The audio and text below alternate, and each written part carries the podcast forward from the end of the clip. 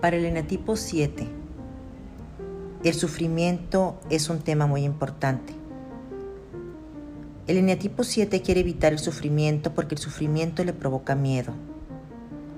Y precisamente el crecimiento de los 7 empieza aquí, aprendiendo a permanecer en la experiencia presente. Los 7 tienen que aprender a permanecer en algo concreto.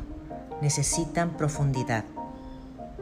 Por eso te invito a que escuches estas meditaciones que te ayudarán a ti a empezar a trabajar en el crecimiento y el autoconocimiento de tu eneatipo.